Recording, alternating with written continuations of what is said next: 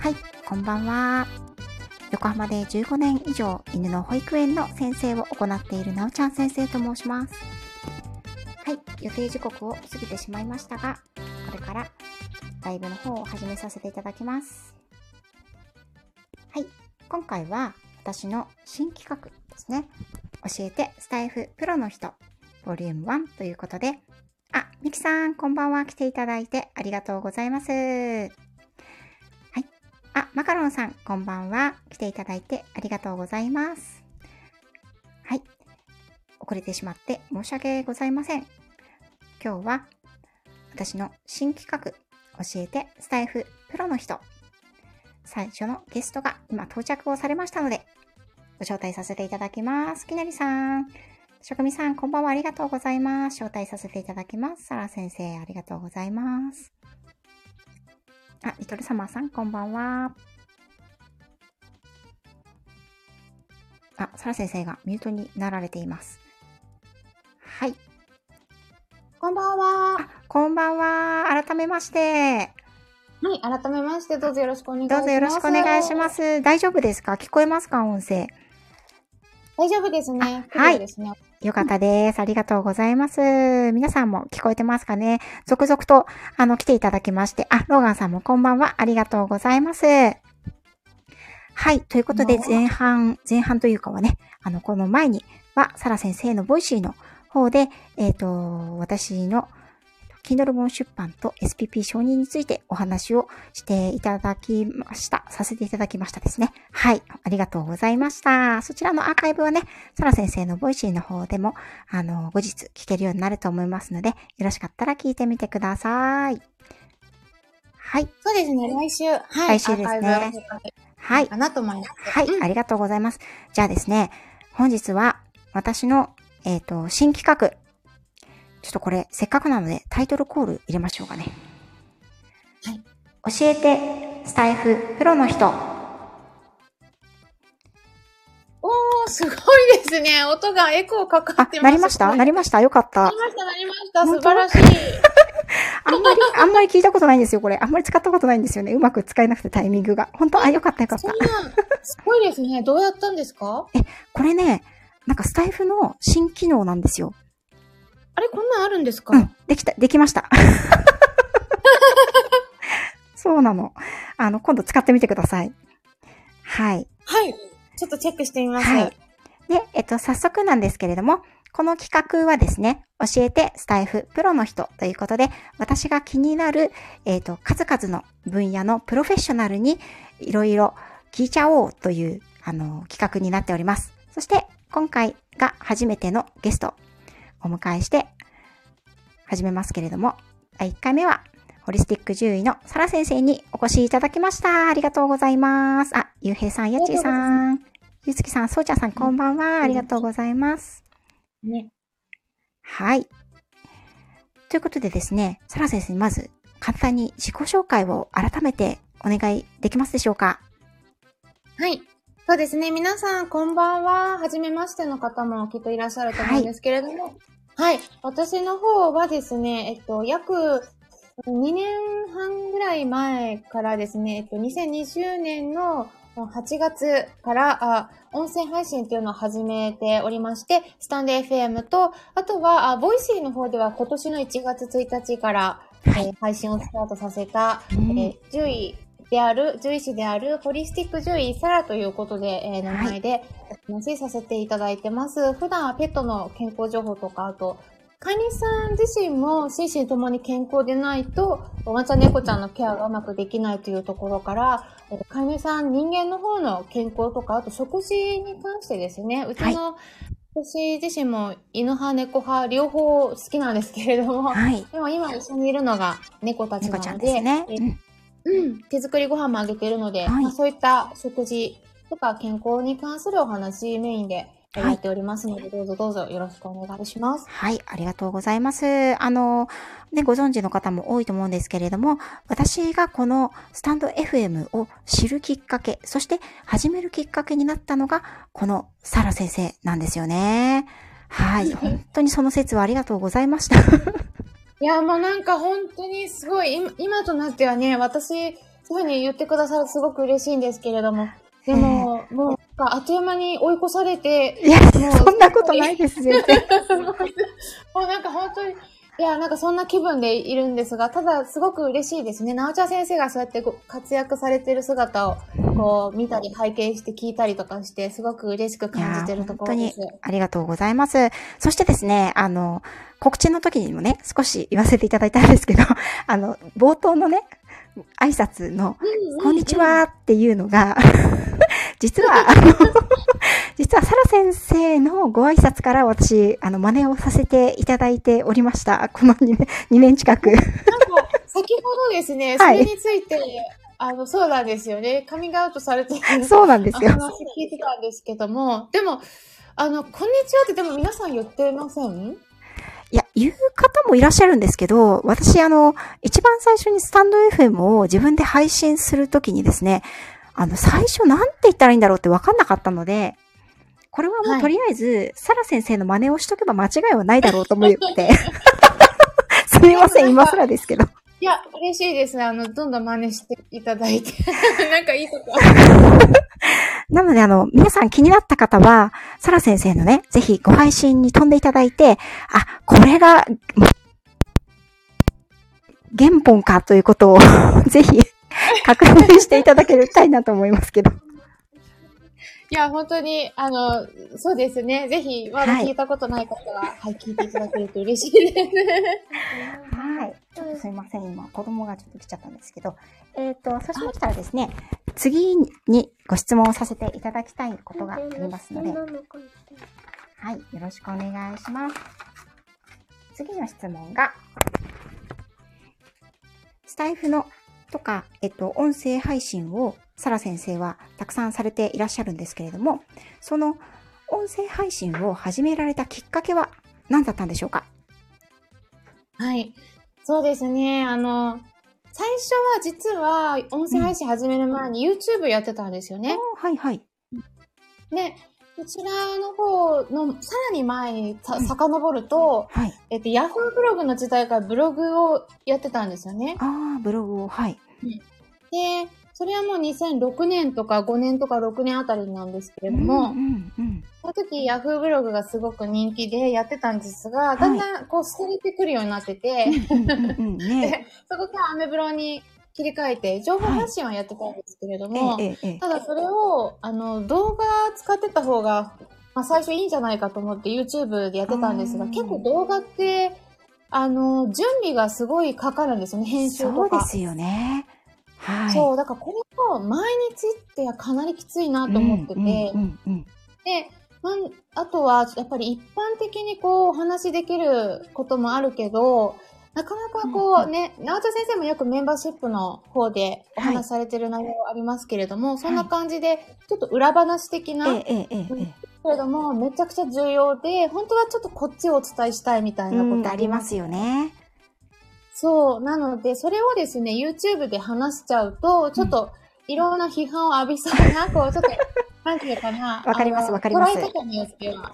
そうなんですよ。うんそういったことを、お本当はお話ししたいんだけど、伝えられないみたいな、内内容のをもっとこう、ニッチな方に行って、えーうんすごい知りたいっていう方に向けてだけお話ししていきたいなって思ったところから、はい。まあ、それが一つ目、あの、一つ目は、やっぱり音声の方が簡単に配信できるっていうところがあるんですけど、うんまあ、うん二つ目としてはそういう、なかなか一般公開しづらいような内容をはい。聞きたい人にだけお届けしていきたいっていう、まあ、主にその二つ。ですかねうんはい。うん。そうですよね。あの、サラ先生のね、YouTube まだご覧になられたことのない方もいらっしゃると思うんで、ので、あの、これ終わったら概要欄にリンク先を貼り付けますけれども、あの、す本当にお美しいサラ先生がずっとあの、いろいろとね、いや、ありがとうございます。あの、こう、レジュメなんか、映像、画像なんかも入れながらお話をしてくださっているので、気をつけないとサラ先生に見惚れてしまってもう一回聞くっていう、あの、感じになると思うんですけども、あれはやっぱりかなり準備がね、必要になると思うので、ね、職味さんも、はい。あのね、YouTube されていらっしゃるので、ね、あの、動画は大変ですよねということでおっしゃってくださってますけど、本当に動画って一本撮るのにすごく労力がいると思うので、それに引き換えね、やっぱり音声配信って、あの、とても気軽にできるかなって感じですよね。はい。うんそうなんですよね。そう、ミキさんもねうん、先生の YouTube は有料級ということで、本当に、本当にその通りだと思います。あーありがとうございますんあと声の方がやっぱり、文字よりもうん声の方が伝わるものってありますよね。あーありますね。うん。はーい。ありがとうございます。では、えっ、と、その次の質問に行かせていただきますね。はい。えっ、と、サラ先生は獣医さんでいらっしゃるんですけれども、やっぱりホリスティック獣医というふうに名乗られていらっしゃいますよね。はい。はい。なぜその道のホリスティック獣医という道のプロフェッショナルになろうと思われたんですか？そのきっかけなどを教えていただけたらと思います。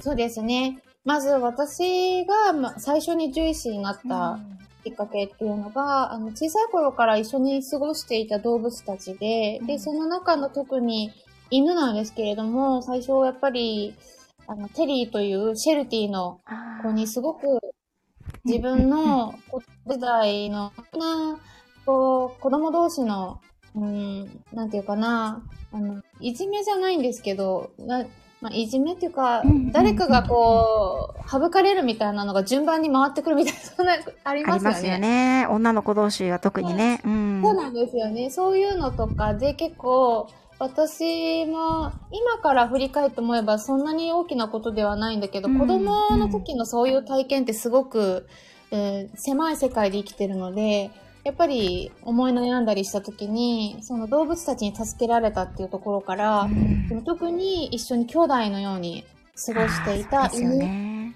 うん。シェルティのテリーという子に助けられて、で、そこからやっぱり逆に自分ばっかりが助けられるのではなくて、大人になったら逆に恩返ししたいって思ったところわかあ。うんら、はい、犬や猫や他の動物たちの助けになりたいっていうところから重視になったんですけれども、はい。ただ、実際にその勤務して。働いていくと、その動物を助けたくて治療してるにもかかわらず、動物たちってそれ望んでるのかなって思ったりとか、うんはいはい。なんか望んでないのを無理やり、あの、余計なお世話っていうか押し付けてるうんうんうんうん。っていうのではないかっていうふうに疑問を感じていったりしてはいいたので、で特にやっぱり薬を使う副作用で病気になる子が結構いるのを。当たりにして、うん、そこからですね、やっぱり他の、その、一般の医療に対しての疑問を感じ始めてて、はい。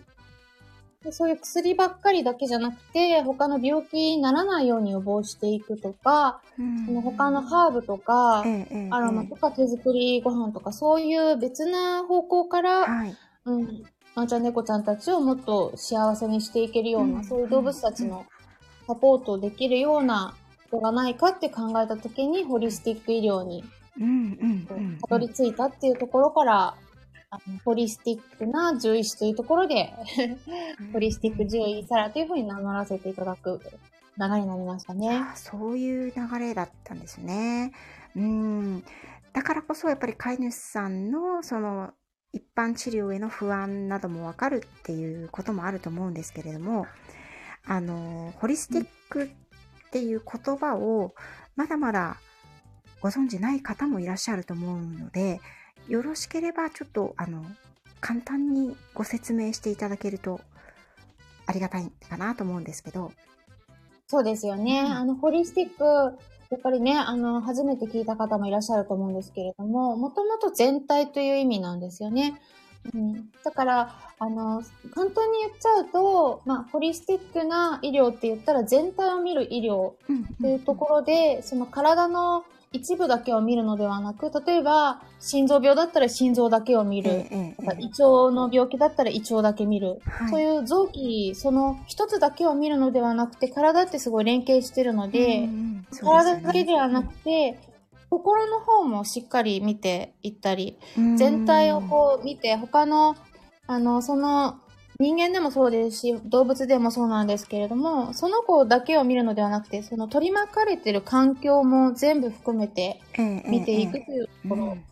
が、ホリスティック医療っていう形になって、あとはホリスティックケアとかってよく言われると思うんですけども、そういう全体を見るケアのことをホリスティックケアって言ったりしますね。うーん。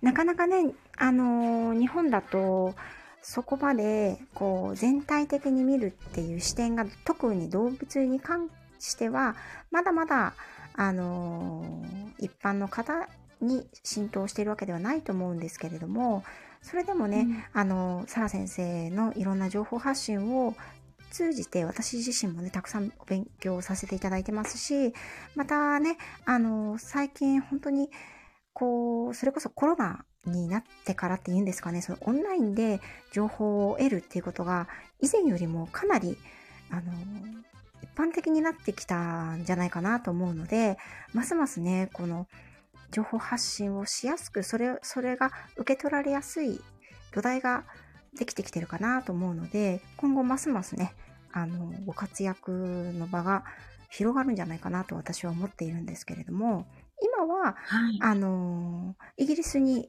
お住まいですよね。そうですね。はい。でも日本の方のそのクライアントさんのあの診療というか診察は受けていらっしゃるんですか？いや、あ、診察とか診療になっちゃうと、やっぱり日本じゃないとできないので、日本に戻った時に往診したりとかってそうなんで形すね。うんでやってたんですけれども、今はなかなかちょっと日本に戻れてないので、うんうんうんそれがストップしてる感じですね。ああ、なんかサラ先生に、あの、その、今までのね、一般的な治療法ではなくて、その全体的にね、食事とか、その他のことも合わせてうちの子を今後ケアしていきたいというふうにあの考えられた時に何かあのアプローチをできるような手段はあるんでしょうか？なんかこうメール相談とかそういうのがあるんですか、そうね。あそうですね。それは相談っていうか、オンラインの相談っていう形ではい。受けてますね。あそうなんですね、うん。はい。はい。そうしましたらね、これ、あの、アーカイブを心待ちにしているという方もね、たくさんいらっしゃるので、もしね、あの、サラ先生に、あの、相談してみたいなとか、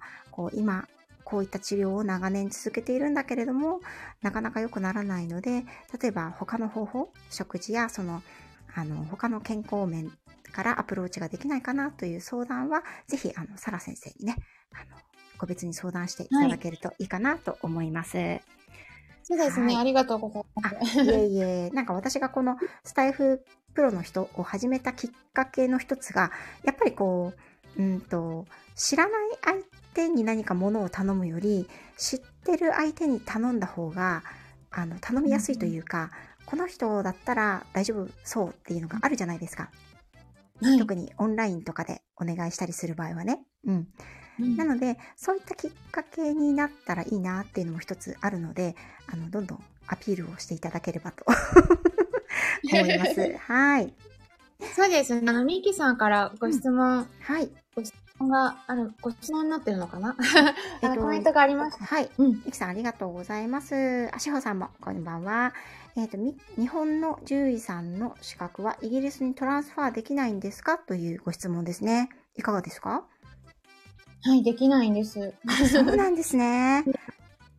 うん。これ、まあ、多分、日本、まあ、日本の場合って、こう、言葉の壁があるからだと思うんですよね。ええええええあ、そうなんですね。うん。だから、もし、できないっていうか、あの、やろうと思えばできるんだけれども、すごい長い、うーん、プロセスがありますね。あまず英語の試験、うん。はい、をクリアするのとうん、プラスアルファで、えー、獣医師の、その、日本でいう国家試験のようなもの、それに受ける必要があるので、あ、そうなんです二ね。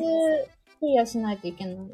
あと最低でも、その、あの、うん、単純にね、例えばじゃあ、今私がその試験を受けて受かるかっていうと、それ、それ、それは難しいと思うんですね。やっぱりそれなりに勉強しないといけないので、きっと、あの、そういう講義を受けないといけないってことになるんですよね。ああ、そういう形になってるんです改めねて。。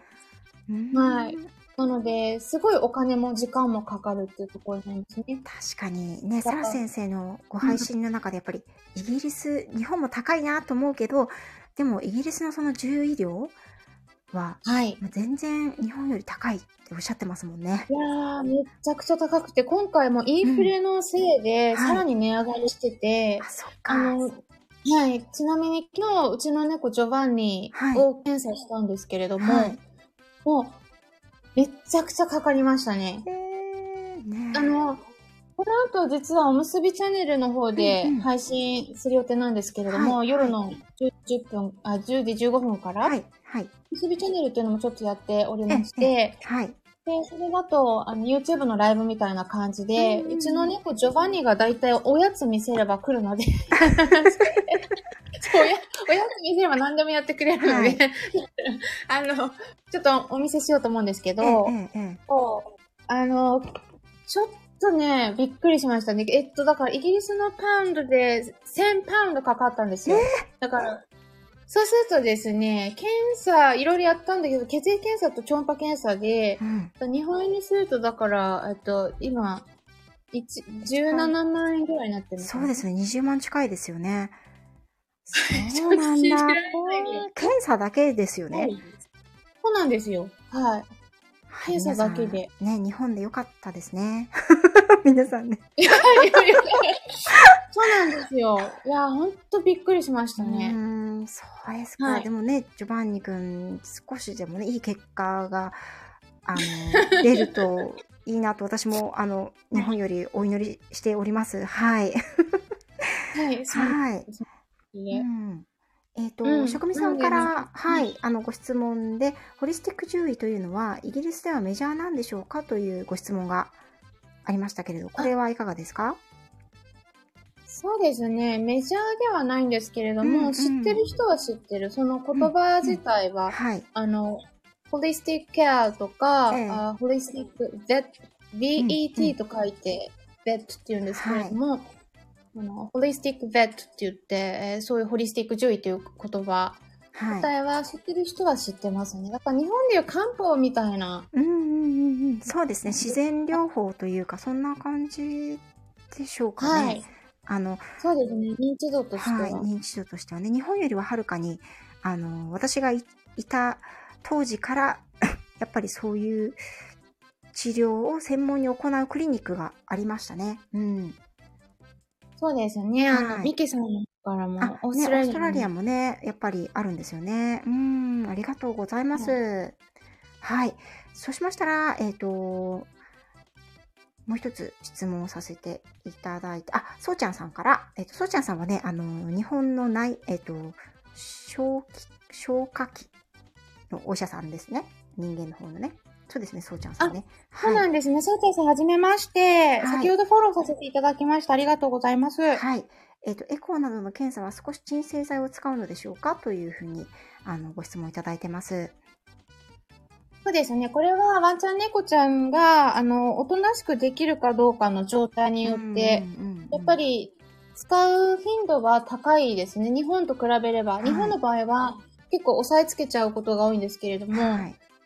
うん。うんあの、イギリスの場合は、やっぱり、うん、働いてる人にちょっと怪我をさせたくないっていうところもあるのうんでそう、ですね。それを防ぐ上でも、あの、鎮静剤は結構使う頻度、人間の方でも、あ、そうなんですね。ああの、歯科医の歯医者の方でも鎮静剤の話が出たりとか、あの、あ、そうです薬か。麻酔だけではなくて、鎮静剤、お薬使う場合もあるみたいですね。私は使ったことないんですけれども。うん。そうなんですね。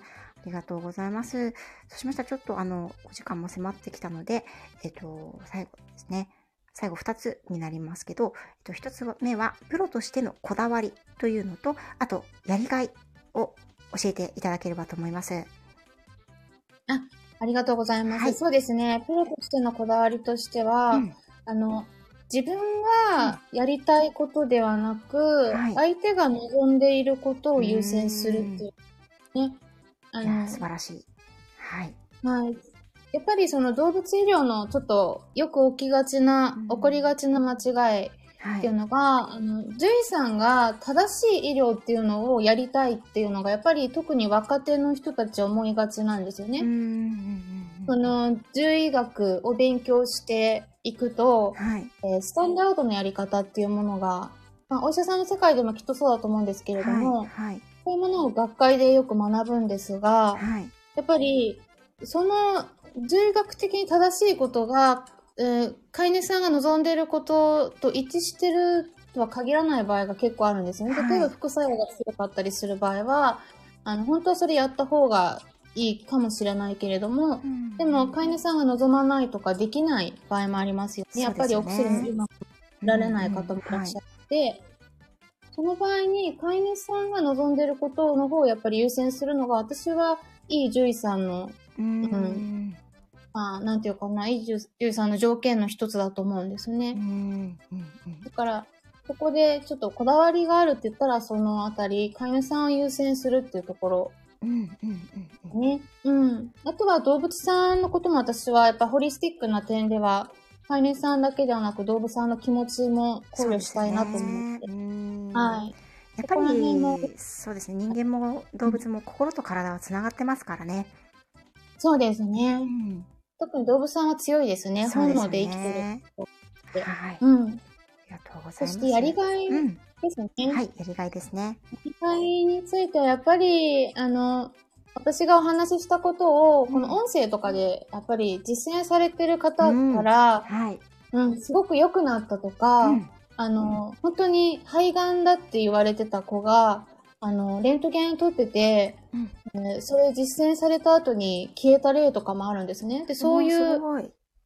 はい。それは、あの、インスタの方で確か、だいぶ前に、あのちょっとそのレントゲン写真、ビフォーとアフターで、あの、お見せしたこともあったかなと思うんですけど、そう、それとか、そういう、それは一つの例なんですけれども、はい。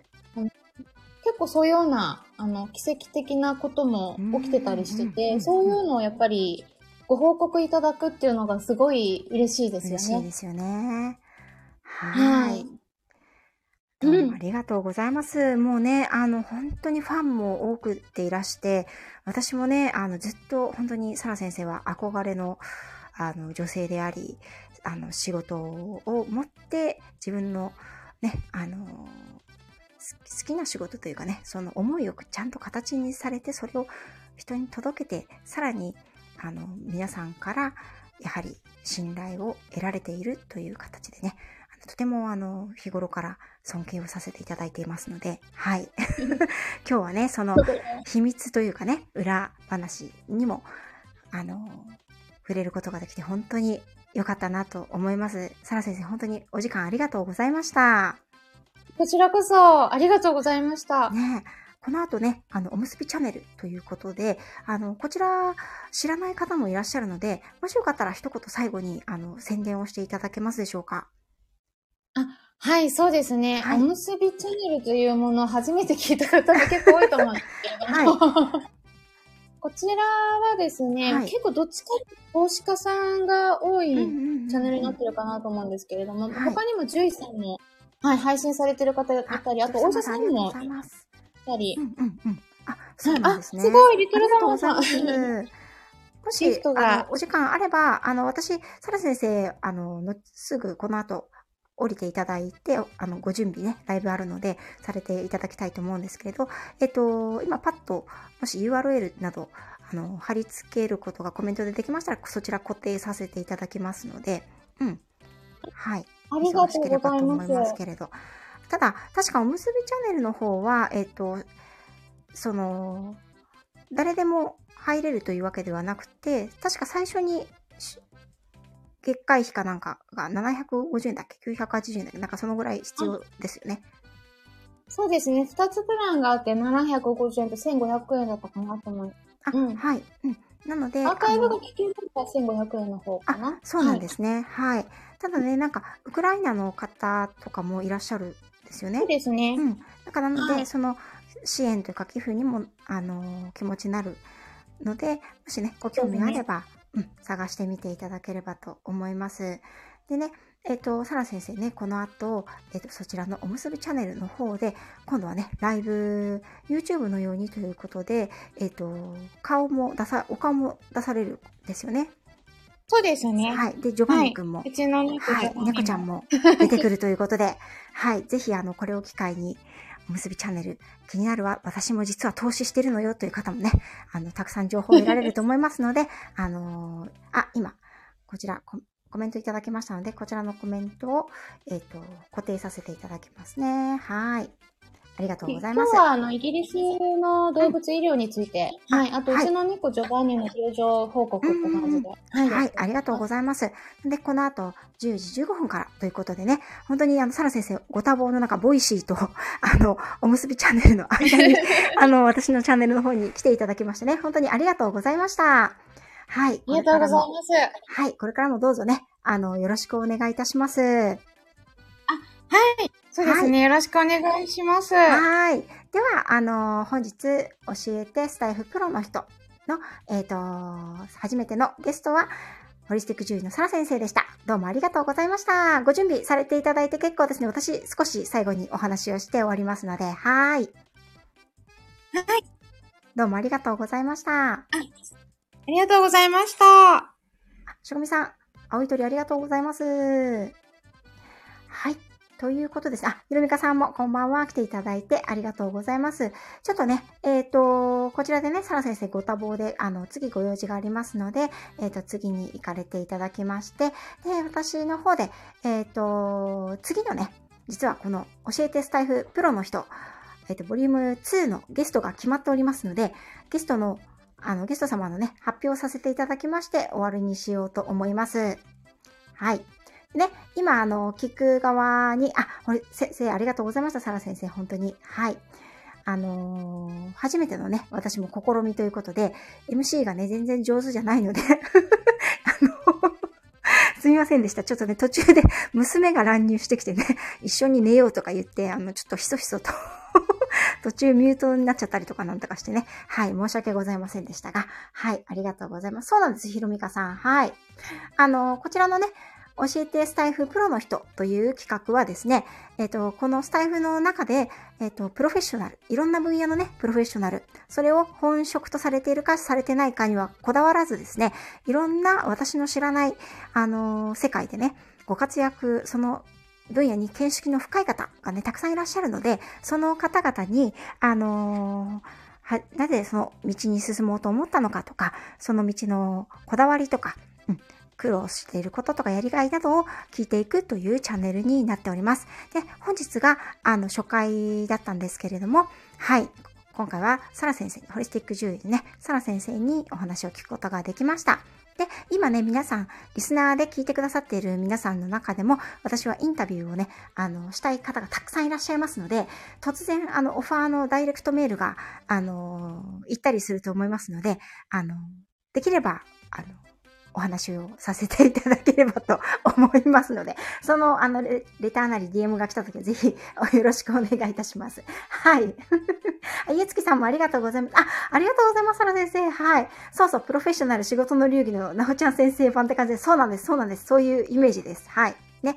そしてですね、これがまたね、ご自身のこの、あのーなんかこうビジネスにもつながっていったりとかね、お互いにね、うん、そういうつながりができていったら、やっぱり素晴らしいな。これからのね、社会はやっぱり同じような情報だったり、このものだったりを、あの、何を買うかではなく、誰から買うかっていうのがね、あの、キーポイントになってくる時代になると私も思っていますので、えっ、と、スタイフでね、うん、このプロの人のお話を少しね、聞かせていただいて、あ、この人だったらこれだなっていうのを、やっぱりどこかで知っておくことで、あの、例えば自分、ご自身にしてもご自身じゃない近い方がね、こういうことで困ってるなって言った時、あ、そういえば私の知り合いでこういうことをやってる人がいるよっていうのをね、情報として持っていくっていうのも、やっぱり、あの、これからの情報社会でね、あの、生きていくにはすごく、あの、良いじゃないかなと思うので、あの、この企画でね、始めさせていただきました。あみきさんありがとうございます。あ、本当ですか？そうちゃんさんありがとうございます。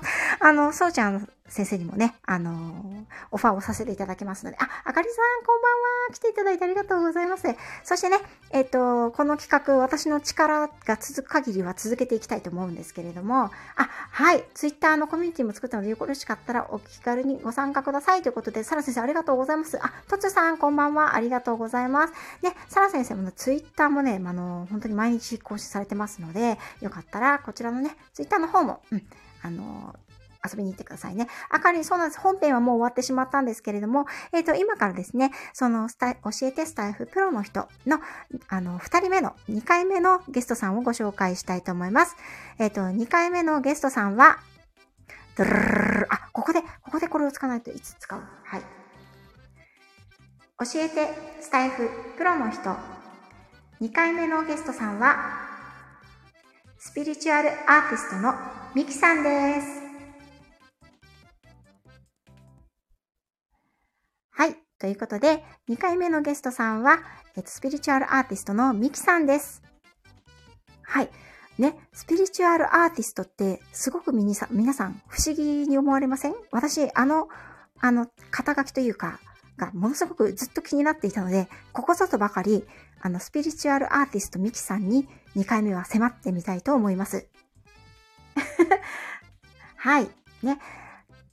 ということでですね、あのー、皆さんに、存分にね、プロの人にはこう、宣伝も含めてね、語っていただいて、皆さんには、あの、この人を聞いてほしいとかね、私も出たいっていう人はね、あの、次戦多戦問いませんので、あの、この人を聞いてほしいとか、私も出たいですっていう人は、ぜひ私に、あの、DM をくださいね。はい。で、えっと、このお声かけをする順番なんですけれども、あのあんまり決めてないんですが、ただ、私がですね、来月でスタイフを始めて2周年になるんですけれどもね、うん、その間、えっ、と、古くからやはりずっと交流をさせていただいた方順にあの、オファーをさせていただこうかなというふうには思っています。ただ、ご都合とかもね、ありますので、ご都合の合う方がもちろん優先です。そして、ライブでも収録でも、えっと、構わない形式になってますので、えっと、オファーにされたいった方はですね、ライブがいいです、収録がいいですというのを選んでいただけるシステムにしたいと思っています。で、えっ、ー、と、今回はね、あの、サラ先生はイギリス時間でね、あの、生活されていらっしゃいますので、えっ、ー、と、お時間が土曜日の夜という形になりましたけれども、時間もね、なるべく、あの、合わせて、あの、やりたいと思っていますので、皆様のところに私からのオファーが行きましたら、ぜひよろしくお願いします。そして、今後もですね、スタイフ、あ、教えてスタイフプロの人、うん、いろんなプロフェッショナルにいろんなお話を伺いたいと思いますので、よろしかったら、あの、次回からも、あの、聞いていただければ、私も励みになりますので、どうぞよろしくお願いいたします。はーい。あ、たくさん、皆さんね、ね、やっぱりほら、ミキさんもね、あの、高名な方ですので、皆さんご存知だと思うんですけれどもね、うん、あの、労災のね、アート、秘密にも迫っていきたいと思いますよ。はい、ありがとうございます。あ、えっとね、トッツさんアーカイブ残りますよ。はい。あ、ひろみかさん、え、ウェブデザイナーでいいんですか？私、あの、腸活の方でオファーするつもりでいたんですけれども。あ、ラプソディさん、こんばんは。そろそろ終わっちゃうんですけれども、はい、あの、私2回出ますっていう方は2回、あの、オファーしていて、あの、2回リクエストしていただいても全然構いませんので。はい。いえいえ、お忙しい中、本当にありがとうございます。ということでですね、あの、今回は教えてスタイフプロの人ということで、マンコのしもべのアフロです。プロです。ということで。マンコのしもべのプロさん、リトルサマーさん、そんなことないですよ。きっとね、あの皆さんにも、あの本業じゃなくてもね、プロフェッショナルの部分っていうのはたくさんあると思いますので、はい、そのことをね、ご存分に語っていただきたいと思っております。アーカイブ残りますよ。ラプソディさん、ありがとうございます。はい。ね、これ、そしてね、こういったやっぱりプロの方のお仕事に対する情熱とか、そういったことを聞くことでですね、やっぱり皆さんのあの実生活やお仕事にもこう、活かせるんじゃないかなと思うんですよね。やっぱり頑張ってる人とかのお話を聞くと、あ、私も頑張ろうかなって思うじゃないですか。うん、ちょっとね、へこんだり疲れちゃったなと思ってもね。うん。あ、ラベさん、こんばんは。ありがとうございます。来ていただいて。波乱万丈人生のプロ、知ってます。存じ上げております。3回枠必要ですね。ひろみかさんはね。うん。ということで、えっと、2回目は、えっと、収録になると思うんですけどね、ミキさんの場合は。はい。また、えっと、収録をさせていただきましたら、皆さんに、えっと、ご、あの、ご披露をね、させていただきたいと思います。そして最後になりましたけれども、はい。えっと、ここで、あの、突然告知をさせてください。11月7日の月曜日ですね。えっと、私の Kindle 本の3冊目。はい。104日間世界一周ヨーロッパ後編が、えっと、発売になります。ただいま、えっ、ー、と、予約を受付中でございます。はい。こちらですね、えっ、ー、と、3冊目にちなみまして、えっ、と、11月7日の、えっ、と、月曜日から3日間は、あありがとうございます。トッツーさん、ありがとうございます。はーい。うん。3冊目はですね、3冊目にちなんで、えっと、3日間だけ、あ、ありがとうございます。トッツーさん、すごい、やまない。あきなりさんもありがとうございます。そう、あかりんもね、あかりんも11月7日にね、あの、Kindle 本出しますので、あの、合わせて、二人セットで、ぜひ、あの、皆さんよろしくお願いいたします。二人セットでね。うん。はい。あのね、あの、あ、あかりもありがとう。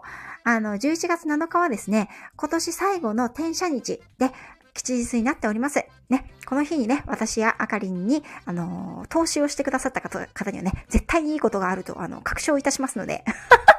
なんてね。全然、全然あかりんありがとう。あ、ゆうつきさんありがとう。ね、私は、えっ、ー、と、この発売日から3日間は3冊目にちなみまして、99円で、えっ、ー、と、1冊99円で、えっ、ー、と、こちらの3冊目の Kindle 本、ヨーロッパ後編を発売します。えっ、と、3日を過ぎますと通常価格に戻りますので、ご注意ください。ね、あの、 Unlimited の方は、相変わらず、えっ、ー、と、読んでいただけると思いますので、はい。えっ、ー、と、おそらくですね、シリーズ最長のボリューム数になるんではないかと思います。はい。もしくは4冊目ですね。もう、あの、絶賛取り掛かりをしなきゃいけない4冊目ですね。4冊目は11月の後半、もしくは12月の頭に出す予定でございます。はい。そちらもね、よろしかったらお願いします。あ、どっちさんありがとうございます。そう、7日ね、転写日なんですよ。はい、吉日です。皆さんもね、いいことをしましょう。はい。しましょうとか言ってね。押し付けがましい はい。ということで、本日は教えてスタイフプロの人。はい。あの、スタート記念のゲストさんは、ホリスティック獣医のサラ先生でした。はい。サラ先生のね、えっ、ー、と、素晴らしい、あの、ご活躍、これからも、あの、私は、本当に応援させていただきたいと思います。そしてね、えっ、ー、と、これから2回目は、スピリチュアルアーティストミキさん。で、3回目、4回目とね、あの、私の力が続く限り、このスタイフプロの人企画続けていきたいと思いますので、皆さんよろしかったらお耳合わせいただければと思います。本日は、えっ、ー、と、土曜日のね、あの夜の時間というゴールデンタイムにもかかわらず、皆さん、たくさんの皆様にね、来ていただきまして、本当にありがとうございました。はーい。ん？えっ、と、ちょっと待って。流れてる流れてる。あ、お祝いありがとうございました。本当にとっつありがとうございます。ひろみかさんは愚痴吐き大会することです。なのか、許されないかしら。それもいいと思いますよ。もうね、1年最後の吉日にね、あの、2022年最後の吉日に全部、払全部吐き出してスッキリするっていうのもね、あの、すごくいいと思うので、はい、いいことしましょうね。はい、自分に優しくしましょう。はい。はい、どうもありがとうございました。それではこちらで、えっ、ー、と、教えてスタイフプロの人、ボリューム1を終了させていただきたいと思います。皆さん本当に来ていただいてありがとうございました。それではこちらで失礼いたします。あ、りのさんもありがとうございました。ひろみかさん、りのさん、ラベさん、ありがとうございます。あかりさん、きなりさん、しょくみさん、ゆうつきさん、そうちゃんさん、せきねさん、はい、ラプソディさん、はい、どうもありがとうございます。ありがとうございました。それでは失礼いたします。ドルサマーさん、ありがとうございました。